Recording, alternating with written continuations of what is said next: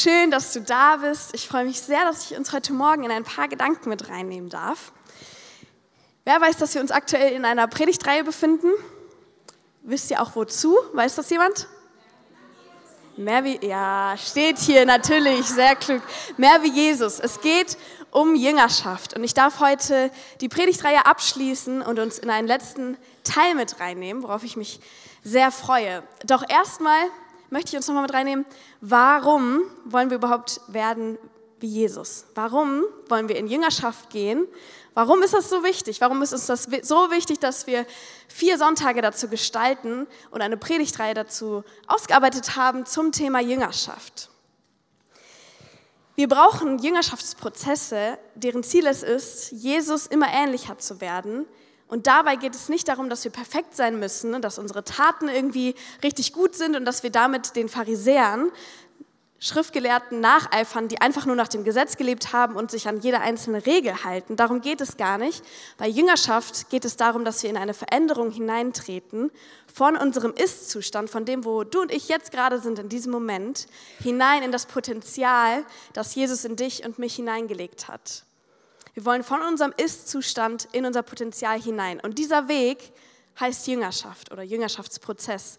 Und das ist ein Weg, der jeder von uns, den jeder von uns gehen wird in unserem Leben, den wir gehen Tag für Tag, sei es bewusst oder unbewusst. Wir verändern uns, nur wohin? Und wir wollen uns dahin verändern, dass wir mehr werden wie Jesus. Und dabei passiert Jüngerschaft nicht isoliert zwischen dir und Jesus allein, da passiert Jüngerschaft auch. Also es ist sehr gut, wenn du jeden Tag oder wann du es schaffst, die Bibel aufschlägst und Zeit mit Jesus verbringst, zu Hause Lobpreis machst, im Gebet bist und zu Gott betest. Aber Jüngerschaft passiert nicht nur isoliert, sondern vor allem in Beziehung. Und darum geht die ganze Reihe, wenn wir hier lesen, fest im Glauben werden, Nachfolge, Beziehungen, Freundschaften, Jüngerschaft. Das ist der Kern, worum es uns geht. Jüngerschaft passiert nicht nur, wenn du alleine bist, sondern vor allem in Beziehung mit Menschen, mit denen du gemeinsam unterwegs bist, die Jesus lieben, so wie du. Das ist in deiner Kleingruppe, das passiert in Zweierschaften, in Teams, wo du bist und mitarbeitest, also sei es im Technikteam, vielleicht arbeitest du in der Kaffeebar mit oder vielleicht arbeitest du auch noch nicht mit, das ist auch vollkommen okay. Es gibt überall einen Platz für dich, aber in Kleingruppe, in Beziehungen, in deinen Freundeskreisen, dort passiert Jüngerschaft, weil wir uns gegenseitig ermutigen, auferbauen und zusammen beten. Also wir wollen Jesus ähnlicher werden und das ist das Warum. Wir wollen mehr werden wie er durch Beziehung und das ist das Warum, warum wir in Jüngerschaft treten wollen. Eine Geschichte im Neuen Testament in Markus 7, die haben wir gleich auf den Folien. Noch nicht, perfekt. Dort geht Jesus mit seinen Jüngern herum und dann fangen sie an, etwas zu essen. Und sie haben sich nicht die Hände davor gewaschen. Also sie haben nicht die Hände gewaschen, nicht unbedingt gut, aber an sich, so sie essen was und die Schriftgelehrten kommen zu Jesus und sagen, jo, das macht euch unrein. Was ihr nehmt, ist es ein Gesetz, sich die Hände zu waschen und dann was zu essen. Und weil ihr das nicht getan habt, seid ihr jetzt unrein. Und Jesus antwortet, nein, es kann nicht etwas unrein, den, den Menschen unrein machen, was von außen hereinkommt. Den Menschen macht nur unrein, was von innen herauskommt. Und dann, selbst die Jünger verstehen es nicht, erklärt er später etwas in Markus 7 ab Vers 18. Und das steht nicht auf der Folie, habe ich hier extra notiert. Das heißt, hört einmal gut zu. Markus Kapitel 7 ab Vers 18. Dann habt ihr also auch nichts begriffen, erwidert er. Versteht ihr denn nicht, dass nichts, was von außen in den Menschen hineingelangt, ihn unrein machen kann? Es gelangt ja nicht in sein Herz, sondern in den Magen und wird dann wieder ausgeschieden. Damit erklärte Jesus auch, dass alle Speisen, also alles, was wir essen, vor Gott rein sind. Was aus dem Menschen herauskommt, das macht ihn unrein, fuhr er fort. Denn von innen, aus dem Herzen des Menschen, kommen Gedanken, die böse sind.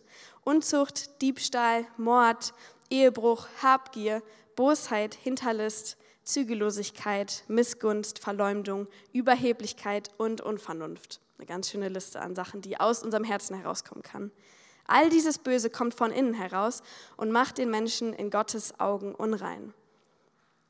Also was sagt uns Jesus hier? Nichts, was von außen kommt, das war damals das Gesetz, nichts davon kann unrein machen. Zum Beispiel durften sie kein Schweinefleisch essen, das dürfen wir heutzutage schon, ist die Frage, ob du das machen möchtest, aber an sich macht es dich nicht unrein. Jesus sagt hier, unsere Gedanken, unsere Gefühle, wenn wir sie nicht in eine Richtung lenken, die gut ist, das macht uns unrein.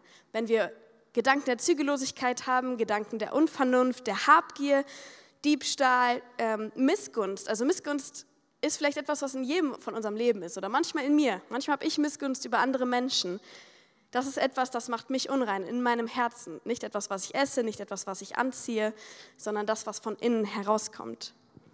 Und die einmalige Entscheidung für Jesus macht uns grundsätzlich rein. Also du brauchst dich jetzt nicht schlecht fühlen, dass du generell mal was machst und denken, oh je, jetzt äh, bin ich wieder unrein und was mache ich jetzt nur? Nein, wenn du die einmalige Entscheidung getroffen hast für Jesus, dann bist du grundsätzlich rein. Das bedeutet aber nicht, dass wir nie wieder Probleme mit diesen Dingen, die ich gerade vorgelesen habe, haben. Habgier kann in jedem von unserem Leben immer noch auftauchen, genauso wie Missgunst oder etwas Unvernünftiges zu tun oder zügellosig zu sein, zügellos zu sein. Und genau deshalb brauchen wir Jüngerschaftsprozesse, deren Ziel es ist, immer mehr zu werden wie Jesus und immer weniger diese Dinge zu tun, die wir hier gerade gelesen haben. Und dabei passiert es nicht isoliert. Also ich weiß nicht, ich alleine schaffe es sehr wenig, mich zu verändern. Ich darf einen wunderbaren Ehemann haben, der mich darauf hinweist, wenn ich Fehler mache oder wenn ich mal in einer Beziehung nicht was Nettes gesagt habe, irgendwie jemandem gegenüber unfair war oder unfair in meinen Gedanken bin, mich zu Unrecht aufrege, dann darf er, er mich sehr gerne darauf hinweisen. Und das ist eine Beziehung, die bringt mich näher hin zu Jesus. Genauso in der Kleingruppe, wenn ich dort teile, was mich bedrückt oder wo ich denke, okay, da habe ich vergangene Woche irgendwo Mist gebaut, dann dürfen die mich darauf hinweisen, mir Vergebung zusprechen und dann darf ich ein Stück weit etwas ablegen und mehr werden wie Jesus. Deswegen, es passiert nicht isoliert, sondern in Jüngerschaft mit anderen Menschen zusammen. Falls du jetzt denkst, oh je, aber ich habe gar keine Kleingruppe, was ist das überhaupt? Darfst du sehr gerne auf Lucy später zu kommen, weil Kleingruppe ist das, wo wir uns alle zwei Wochen treffen mit Menschen ungefähr in unserem Alter, ähm, Frauen mit Frauen, Männern mit Männern oder es gibt, glaube ich, auch Paarkleingruppen, aber das ist eher die Ausnahme, wo ihr miteinander Leben teilen dürft, miteinander in Jüngerschaft geht. Yes. Und dabei ist es cool, dass wir das mit einem kleinen Kreis teilen dürfen. Denn mit wem wollen wir solche Sachen teilen? Ich werde jetzt hier nicht meine tiefsten Missgünste oder irgendwelche Missstände teilen, weil das ist auch okay, das muss ich hier nicht mit 60, 70 Leuten teilen, aber mit meinem inneren Kreis. Und genau dazu möchte ich dich auch ermutigen, weil mit wem möchtest du unschöne Dinge teilen? Mit nahen Menschen. Die dürfen in dein Leben reinsprechen, bei denen weißt du, die vertrauen dir, du vertraust ihnen und sie werden immer ermutigend in dein Leben hineinsprechen gleichzeitig natürlich auch Ermutigung ne, und Potenzial reinsprechen. Also mit wem möchtest du Dinge teilen? Am besten oder am ehesten in einem kleinen Kreis. Auch Jesus hatte seinen kleinen Kreis. Markus 3, Vers 14 bis 16. Und er setzte zwölf ein, die er auch Apostel nannte, damit sie bei ihm sein sollten und dass er sie aussendete zu predigen und dass sie Vollmacht hätten, die bösen Geister auszutreiben. Und er setzte die zwölf ein und gab Simon den Namen Petrus und so weiter. Hier sehen wir, Jesus wählte auch einen inneren Kreis. Ja, es sind bestimmt auch generell mehr Menschen mit Jesus gereist, aber die, die ganz nah bei ihm waren und wirklich sehr, sehr viel mit ihm erlebt haben, das waren nur zwölf. Also wenn wir uns vorstellen, Jesus, nachdem unsere Zeitrechnung geht, wo heutzutage fast jeder seinen Namen kennt, hatte einen inneren Kreis, zwölf Menschen, mit denen er ganz nah das Leben geteilt hat. Er investierte sich in diesen kleinen Kreis, er teilt sein Leben mit ihnen, er zeigt ihnen Dinge, er spricht viel mit ihnen er erklärt ihnen Dinge, wie wir gerade eben gelesen haben. Selbst die Jünger haben nicht ganz verstanden, worum es geht mit dem Unreinsein von außen oder von innen. Und er erklärt es ihnen nochmal in dem kleinen Kreis. Sie sollten bei ihm sein, damit er auf sie abfärben kann. Abfärben, ich weiß nicht, ob du schon mal näher über das Wort nachgedacht hast, aber das kann etwas nur, wenn es einen Berührungspunkt gibt. Also wenn etwas sich berührt. Also jetzt gerade berühre ich die Bühne und hätte ich Schuhe an, die irgendwie Farbe hinterlassen, dann würde das passieren, indem ich sie berühre. Wer erinnert sich noch an Schulzeiten in der Grundschule, wo ihr nur Turnschuhe, nur Turnschuhe, Turnschuhe mitnehmen durftet, die eine helle Sohle haben? Wem wird das gesagt? Ja, quasi jedem. Und als ich klein war in der Grundschule, habe ich es nicht ganz verstanden. Man hat es dann gemacht. Ne? Die Eltern haben Schuhe mit heller Sohle gekauft.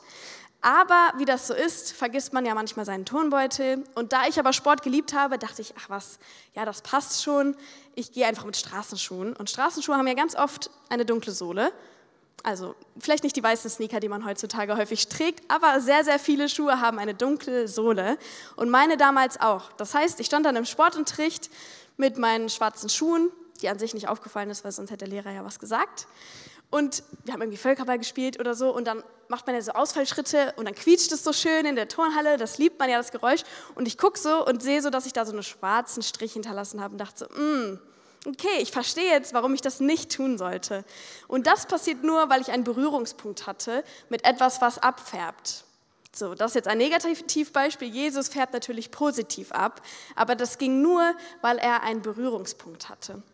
Sein Berührungspunkt ist, jeden Tag mit den Jüngern zu essen, mit ihnen Zeit zu verbringen, mit ihnen zu beten. Dadurch berührt er sie im Herzen, vielleicht auch körperlich, die haben sich vielleicht bestimmt auch mal umarmt, was auch immer, weiß ich jetzt nicht, war ich nicht dabei, aber er hatte Berührungspunkte mit ihnen und färbte auf sie ab.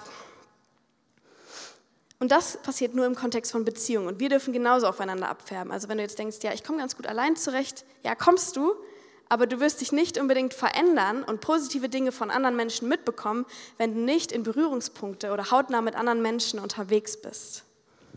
Was war das Ergebnis, dass Jesus mit den Jüngern so nah unterwegs war? Wir lesen in Johannes 1, Vers 14. Er, der das Wort wurde, er, der das Wort ist, wurde ein Mensch von Fleisch und Blut und lebte unter uns.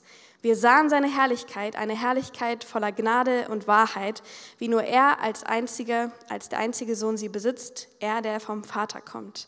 Hier steht, er lebte unter ihnen, sie sahen ihn, er war ein Mensch aus Fleisch und Blut, den man anfassen konnte, und sie sahen seine Herrlichkeit, seine Gnade, seine Wahrheit. 2. Petrus 1, Vers 16. Dort steht, denn wir haben uns nicht etwa auf klug ausgedachte Geschichten gestützt, als wir euch ankündigten, dass Jesus Christus, unser Herr, wiederkommen und seine Macht offenbaren wird. Nein, wir haben seine majestätische Größe mit eigenen Augen gesehen. Wir waren nämlich dabei, sie waren dabei, als er von Gott, dem Vater, geehrt wurde und in himmlischer Glanz erschien. Wir waren dabei, als die Stimme der höchsten Majestät zu ihm sprach und Folgendes verkündete. Dies ist mein geliebter Sohn, an ihm habe ich Freude. Hier sehen wir wieder, sie haben sich nicht irgendwas ausgedacht, sondern sie waren hautnah dabei. Sie waren dabei, als Jesus vom Vater geehrt wurde und gesagt wurde, das ist mein geliebter Sohn. Sie haben die Größe mit eigenen Augen gesehen. Sie waren dabei. 1. Johannes 1, Vers 1. Von allem Anfang an war es da. Wir haben es gehört und mit eigenen Augen gesehen. Wir haben es angeschaut und mit unseren Händen berührt. Das Wort des Lebens. Das Wort des Lebens ist Jesus. Und wenn wir hier lesen, sie haben es mit den Händen berührt, sie haben es angeschaut, mit eigenen Augen gesehen und gehört, das passiert alles nur, weil sie in Beziehung mit Jesus gelebt haben. Und wir wollen in Beziehung mit Jesus leben und in Beziehung miteinander, um einander abzufärben, um uns anzuschauen, um voneinander zu hören und um zusammen in dem Jüngerschaftsprozess immer mehr Schritte dahin zu gehen, mehr zu werden wie Jesus. Durch die Nähe zum Meister, also zu Jesus, haben die Jünger alles gelernt, was für eine Leiterschaft wichtig war. Sie haben gelernt, wie sie beten dürfen. Sie haben gelernt, wie sie mit Menschen umgehen. Sie haben gelernt, Nächstenliebe zu zeigen und Mitgefühl zu zeigen. Und die Stelle, die ich gleich vorlese, die geht etwas länger. Dementsprechend lest mal den ersten Vers mit mir zusammen. Johannes 11 ab Vers 32. Und Vers 32 lesen wir jetzt einfach alle gemeinsam. Auf drei. Eins, zwei, drei.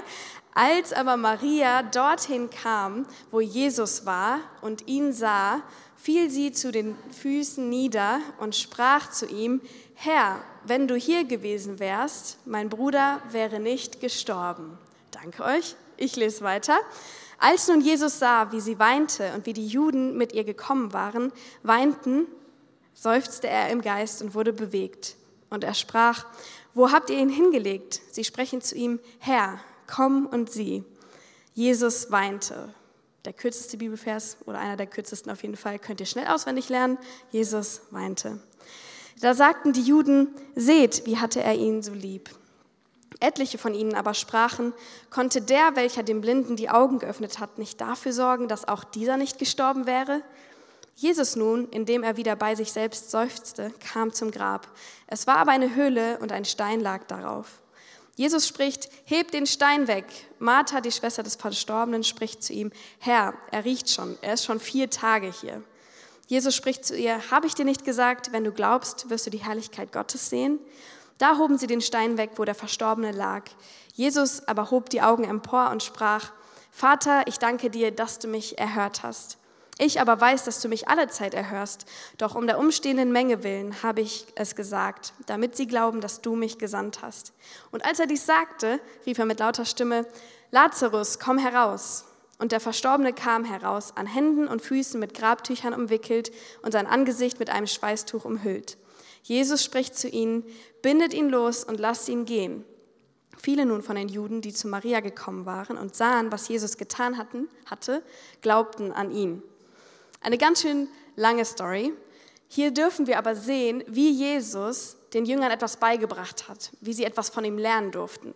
Zunächst einmal, obviously, offensichtlich, sie waren dabei. Das, was wir vorher gelesen haben, sie waren nicht nur irgendwo und haben davon gehört, sondern sie waren dabei, sie konnten es sehen.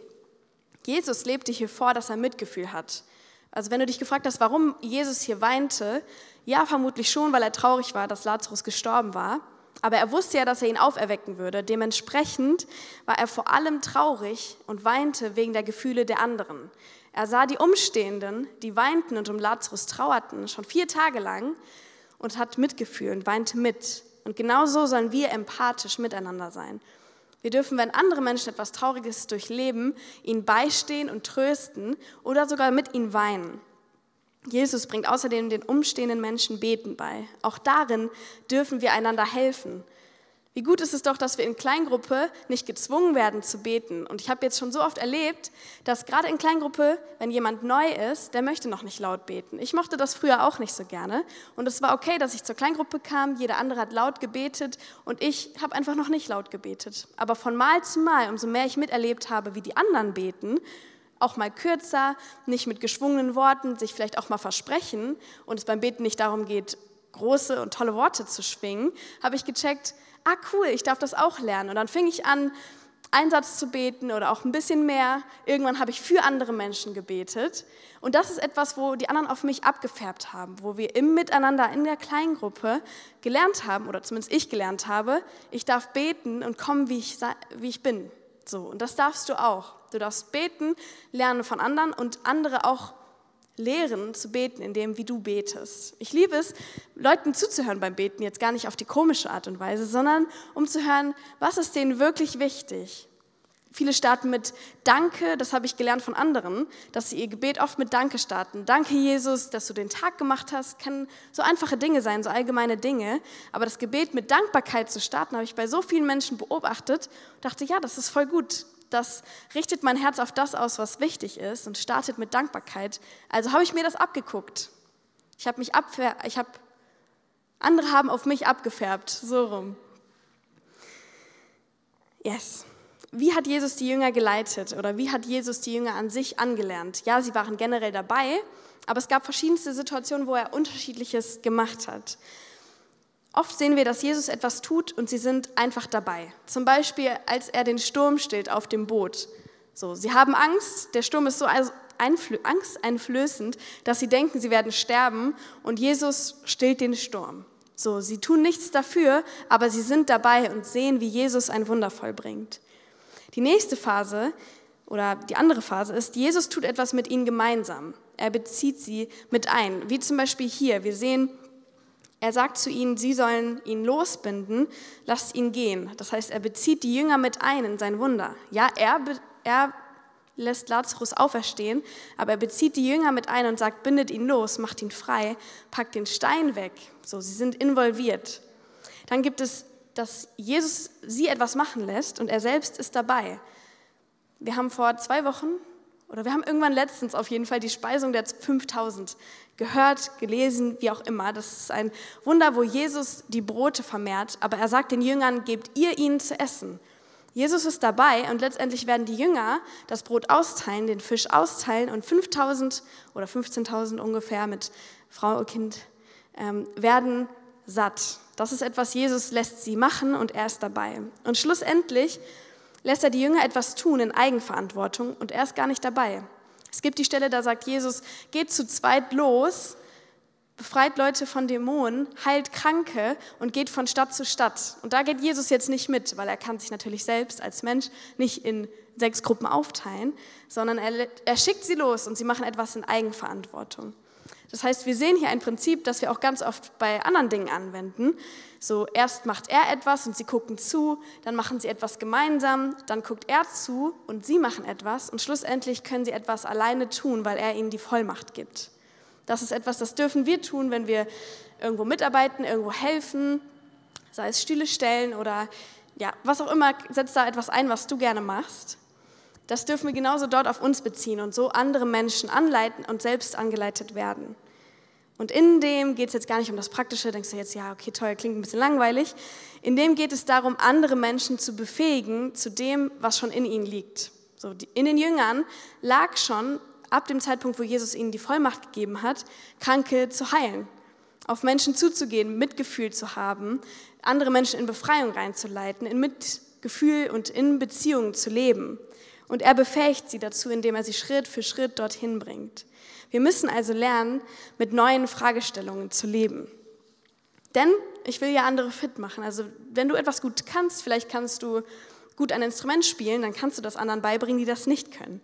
Und damit kannst du sie nach vorne bringen.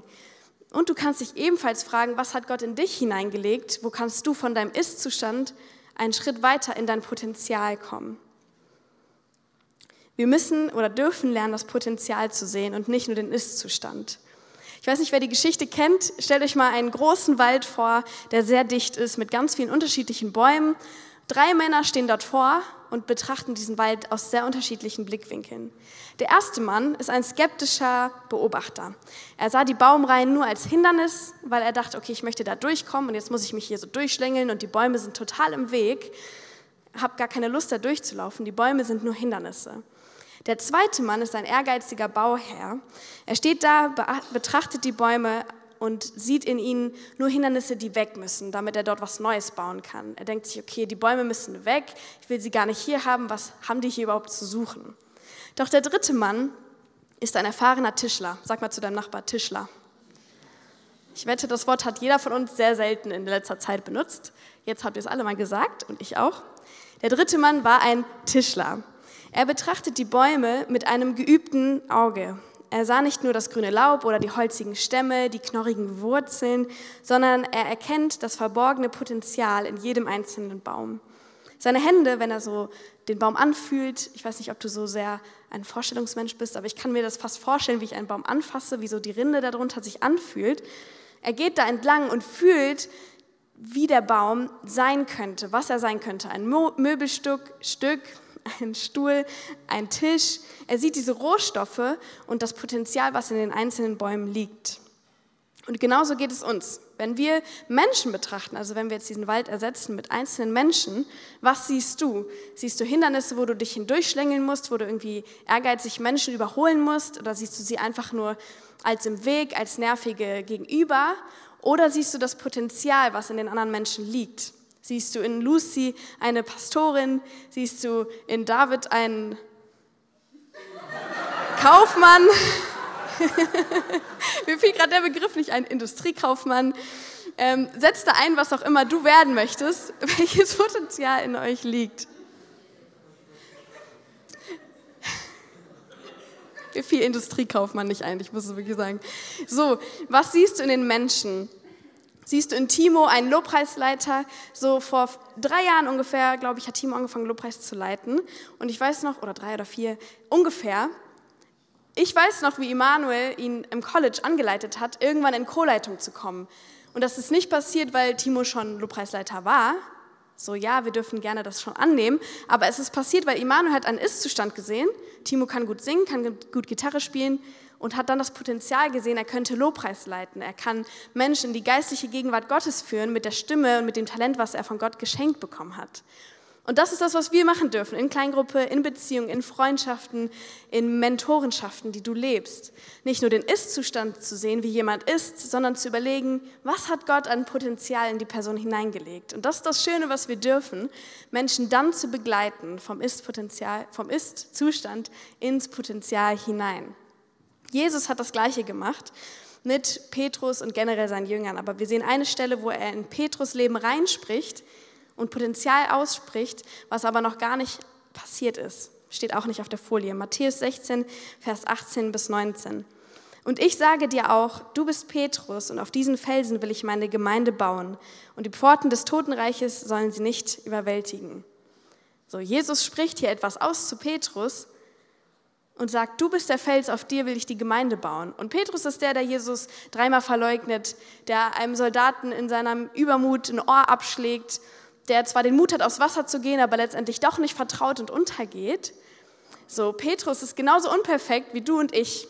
Und da sagt Jesus nicht, du bist Petrus und du hast mich dreimal verleugnet, sondern er sagt, Petrus, du bist der Fels, auf den ich meine Kirche bauen möchte. Er spricht also das Potenzial, was in Petrus bereits existiert, an und ermutigt somit Petrus, neue Schritte zu gehen. Zusammen schafft man mehr. Um noch mal ein kurzes Sportbeispiel zu nehmen. Eine Freundin und ich gehen gerne Volleyball spielen und versuchen aktuell jeden Montag zum Volleyballverein zu gehen. Und es klappt besser, wenn wir beide der Überzeugung sind, okay, für den anderen gehe ich hin. Das heißt, ich alleine, hm, ich hätte schon öfter abgesagt und bin, wäre nicht hingegangen. So wüsste ich, okay, jetzt muss ich Auto fahren und dahin fahren. Ich kann nicht mal Auto fahren, aber so im Bild gesprochen, das funktioniert gar nicht. Dann denke ich mir, ja gut, heute passt schon, ich hatte so einen anstrengenden Tag, ich mache das nicht. Aber mit der guten Freundin zusammen ist das so, okay, ich weiß, sie möchte das machen und wir motivieren uns zusammen. Dementsprechend ermutige ich sie und sie ermutigt mich, dass wir zusammen Schritte gehen, Sport machen, was ja eine gute Sache ist. Und genau das dürfen wir beziehen auf unser Leben. Also wenn du sagst, okay, ich habe ein Problem mit Habgier oder ich habe ein Problem mit Missgunst, mit schlechten Gedanken zu anderen Menschen und du teilst das mit jemandem aus deiner Kleingruppe, dann darf die Person dich ermutigen und ihr dürft gegenseitig wissen, okay, das ist etwas, damit haben wir Probleme, aber wir wollen uns gegenseitig ermutigen und unterstützen, richtige Schritte in die richtige Richtung zu gehen. Wow, ich hatte noch nie, dass ich etwas weglassen muss, aber der Zeit wegen überspringe ich einen Teil. So, wenn wir jetzt noch mal kurz alles zusammenfassen, was ist der Sinn von Kleingruppen und von Zweierschaft? So, hast du dir einen Satz gemerkt, irgendeinen Gedanken, den du jetzt hast, teile den mal kurz mit deinem Nachbarn. So, ich weiß, es ist ein bisschen überfordernd, aber versuch mal kurz in dein Wort zu fassen, warum magst du Kleingruppe oder warum ist Freundschaft gut?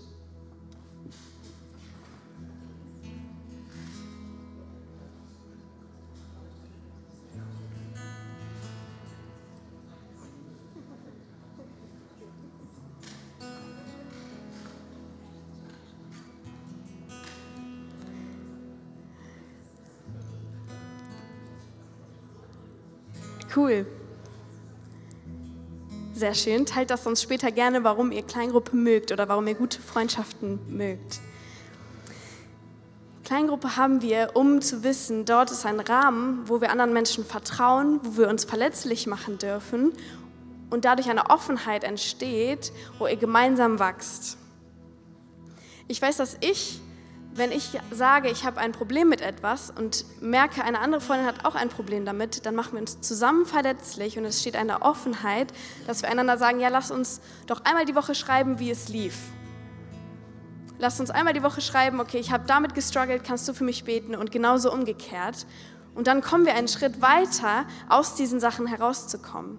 Denn, das hat Sambo auch gerade so gut gesagt, etwas, was im Dunkeln bleibt, was wir für uns behalten, das wird dort weiter wachsen, das wird niemand mitbekommen und damit haben wir dann mehr Schwierigkeiten, eine Charaktereigenschaft oder ein Problem von uns zu bewältigen. Aber wenn wir etwas ans Licht bringen, ein sehr biblisches Prinzip, dann hat es nicht mehr die Macht. Es verliert die Macht. Wenn etwas von der Dunkelheit ins Licht kommt, verliert es die Macht. Und das ist das, was wir tun, wenn wir miteinander zu zweit sprechen oder in Kleingruppe und unsere Probleme, unsere Herausforderungen teilen und nicht für uns behalten. Denn Jüngerschaft passiert nicht nur isoliert, sondern vor allem in Beziehungen. Beziehungen, die du leben darfst. Und ich ermutige dich sehr, wenn du noch keine Kleingruppe hast, heute zu sagen, ja, warum nicht? Ich gehe heute auf Lucy oder auf irgendwen, den du gut kennst, zu und sag, hey, ich habe noch keine Kleingruppe, ich möchte eine Kleingruppe. Oder überleg dir, wo möchtest du in eine Person hinein investieren und von wem möchtest du lernen? Du kannst auch ganz konkret auf eine Person zugehen und sagen, hey, ich bewundere dich für deinen Glauben, für das, wie du mit Jesus umgehst oder für das, wie du betest. Hast du vielleicht Lust, dich mal auf einen Kaffee zu treffen oder Tee und ich darf von dir lernen. So, wer darf dich beeinflussen? Yes, und ihr dürft gerne einmal aufstehen.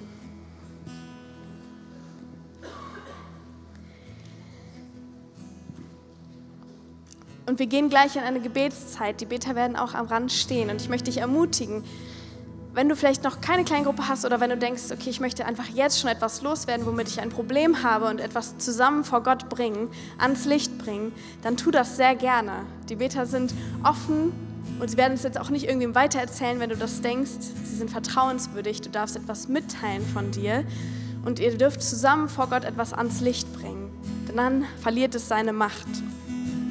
Natürlich darfst du auch für irgendwas anderes zum Gebet gehen, aber dazu möchte ich uns gleich ermutigen. Yes. Und jetzt komme ich zur wichtigsten Frage an diesem Morgen, deswegen schließ doch gerne einmal die Augen. Wenn du sagst, ich kenne Jesus noch gar nicht oder ich habe ihn noch gar nicht so einmalig angenommen, am Anfang, wenn wir darüber gesprochen haben, was macht uns unrein, Jesus macht uns rein. Jesus kann dich reinmachen und Jesus nimmt dir Schuld und Scham und Verletzungen und Fehler von dir weg. Er kann dein Herz heilen, er kann dich heilen, da wo du zerbrochen bist und er kann dich in eine positive Veränderung bringen. Denn wir müssen nicht so bleiben, wie wir sind. Ja, Jesus nimmt dich an, wie du bist. Du darfst genauso kommen, wie du bist, mit allem, was du denkst, was dich vielleicht abhalten kann, mit den Fehlern, die du hast. Aber Jesus sagt, du darfst genauso kommen und ich möchte deine Lasten nehmen. Ich möchte dir ein sanftes Joch auf, auferlegen. Ich möchte das ersetzen, die Lasten, die du hast, mit einer Leichtigkeit, die ich dir schenke, mit innerem Frieden, mit einer neuen Freude, die im Überfluss kommt. Und wenn du sagst, okay, dieser Jesus, das klingt cool, ich möchte ihn als mein Herr in meinem Leben annehmen. Ich möchte ihm die Dinge abgeben, die nicht cool in meinem Leben sind und danken für die Vergebung, die ich habe. Denn Jesus ist für dich am Kreuz gestorben, das haben wir gerade eben gesungen. Er ist gestorben und auferstanden, um genau das, was deine Fehler und deine Verfehlungen sind, von dir zu nehmen und einen Weg zum Vater, zu Gott zu schaffen. Denn wir sind dafür geschaffen, nicht nur Beziehungen mit Menschen zu leben, sondern genauso in Beziehung mit Gott zu treten. Und das ist das, was Jesus am Kreuz für uns möglich gemacht hat. Und wir haben alle die Augen geschlossen und ich möchte jetzt die Frage stellen, wenn du das möchtest, das erste Mal dann heb deine Hand, wenn du sagst, Jesus, ich möchte dich in mein Leben annehmen. Ich möchte, dass du mein Leben bestimmst. Dann heb doch jetzt deine Hand in diesem Moment. Yes. Dankeschön. Ihr dürft die Hände wieder runternehmen. Und wir wollen gemeinsam als Kirche ein Gebet sprechen. Ihr dürft gerne die Augen wieder öffnen. Wir unterstützen jeden, der das das erste Mal spricht. Und wir beten zusammen. Jesus, ich weiß, dass du mich liebst. Es gibt nichts, was ich tun könnte, damit du mich mehr liebst. Und durch nichts, was ich tue, würdest du mich weniger lieben. Du bist für mich gestorben und auferstanden. Ich glaube an dich. Du bist mein Gott, mein Retter und mein Herr. Bitte schenke mir die Vergebung meiner Schuld. Ich möchte als dein Kind leben und du sollst mein ganzes Leben bestimmen. Ich danke dir, dass ich durch dich wirklich frei bin und ein Leben in Ewigkeit habe. Amen. Amen. Lass uns den Menschen einen Applaus geben. So gut, wenn du das entschieden hast, vielleicht dich auch nicht gemeldet hast, geh auch gerne zum Gebet. Wir wollen zusammen das noch festmachen vor Gott.